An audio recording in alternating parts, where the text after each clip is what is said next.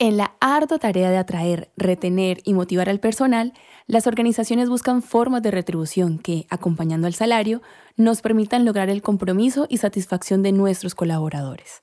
Como parte de los beneficios que otorga una empresa, se encuentra lo que llamamos salario emocional.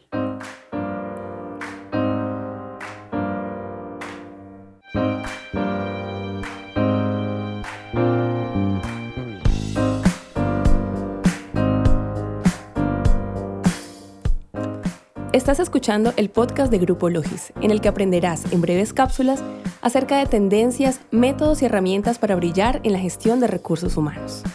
En el episodio de hoy hablaremos de el salario emocional, una forma de retener y motivar. Una de las funciones de los profesionales en recursos humanos es acompañar la estrategia del negocio y por ende atraer, retener y motivar a las personas idóneas que necesita cada organización para alcanzar sus objetivos. Entre nuestras responsabilidades, nos ocupamos de pensar y diseñar la política de compensaciones y beneficios de la organización. Compensación es aquello que recibe un colaborador a cambio de su trabajo, talento, tiempo, esfuerzo y resultados que genera para la empresa. Compensación es todo, más allá de las obligaciones que la legislación de cada país exige a las empresas. Puede ser monetaria o no monetaria, y es por eso que incluye, entre otros, al salario, la cobertura médica, las vacaciones, los bonos, las clases de yoga, los refrigerios, los reconocimientos e inclusive el prestigio que da trabajar en determinada empresa. Ahora bien, en esta ardua tarea de atraer, retener y motivar al personal, es que las organizaciones buscamos formas de retribución que, acompañando al salario, nos permitan lograr el compromiso y satisfacción de nuestros colaboradores que se verá reflejado en la mejora de su desempeño y resultados. En este contexto, y como parte de los beneficios que otorga una empresa, se encuentra lo que llamamos salario emocional. Salario emocional son los beneficios no económicos que una empresa otorga a sus colaboradores, tomando en cuenta sus necesidades personales, familiares y profesionales para crear un ambiente laboral saludable que mejore la productividad. Actualmente, y según las generaciones y perfiles que tengamos en la organización, vemos que la mejor motivación para el trabajador ya no es solo un buen salario. Hoy la motivación va más allá de la retribución económica. Las personas lo encuentran en la búsqueda de nuevos desafíos que impliquen equilibrar su desarrollo profesional en conjunto con su proyección familiar, mejorando su calidad de vida y la de su entorno, dentro y fuera del ámbito laboral. Beneficios del salario emocional. Existen varias ventajas de la implementación de políticas de recursos humanos que tengan como eje el salario emocional. Te compartimos algunas.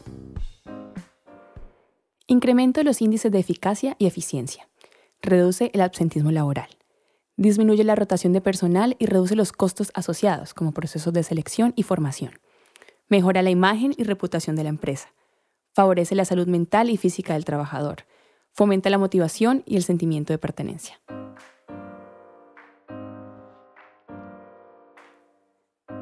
A continuación te indicaremos acciones para implementar una política de salario emocional en tu organización. Acción número 1. Generar oportunidades de crecimiento dentro de la empresa. Los colaboradores deben tener una expectativa real sobre la oportunidad de mostrar sus capacidades a través de la asignación de nuevas responsabilidades y desafíos. Una forma de reforzar esta expectativa es por medio de la capacitación de los empleados, ya sea con apoyo económico o simplemente facilitando su asistencia a cursos o talleres relacionados con habilidades blandas como liderazgo, toma de decisiones, trabajo en equipo, comunicación, entre otros. El objetivo es prepararlos para los siguientes pasos dentro de la organización. Número 2. Promover el desarrollo personal y profesional. Este tipo de política es una estrategia que beneficia directamente a la empresa, los dota de personal calificado y al mismo tiempo permite fidelizar a sus trabajadores. Número 3. Crear un buen clima laboral. Para ello es necesario que las áreas, puestos, responsabilidades y tareas estén claramente definidas, que existan canales de comunicación, que se promueva el trabajo en equipo y la gestión de conflictos. Los reconocimientos al trabajo bien hecho también impulsan un buen ambiente laboral. Número 4 promover la cultura y valores de la organización entre los colaboradores. Es importante que las personas que trabajan en la organización conozcan y compartan la cultura y los valores organizacionales. Este es un factor determinante para cohesionar a los equipos de trabajo, generar o reforzar el sentido de pertenencia. Para facilitar este proceso, se pueden realizar actividades como desayunos, jornadas de team building, actividades outdoor, entre otras. Número 5. Establecer políticas que contribuyan al balance entre la vida personal, familiar y profesional, como por ejemplo horarios de trabajo flexibles, guardería en la empresa, días de descanso por objetivos logrados, teletrabajo, días libres por cumpleaños, contar con espacios de recreación o clases de gimnasia. Y número 6, facilitar la participación de los colaboradores en decisiones de la empresa. Este tipo de acciones, además de incrementar el sentido de pertenencia, aumenta la motivación al sentirse parte importante de los logros de los objetivos. Para esto es necesario no solo motivar al personal, sino también generar espacios donde puedan compartir ideas y presentar sus propuestas. Si quieres acceder a más información y ver el listado de tipos de salario emocional, visita nuestro blog en www.grupologis.co.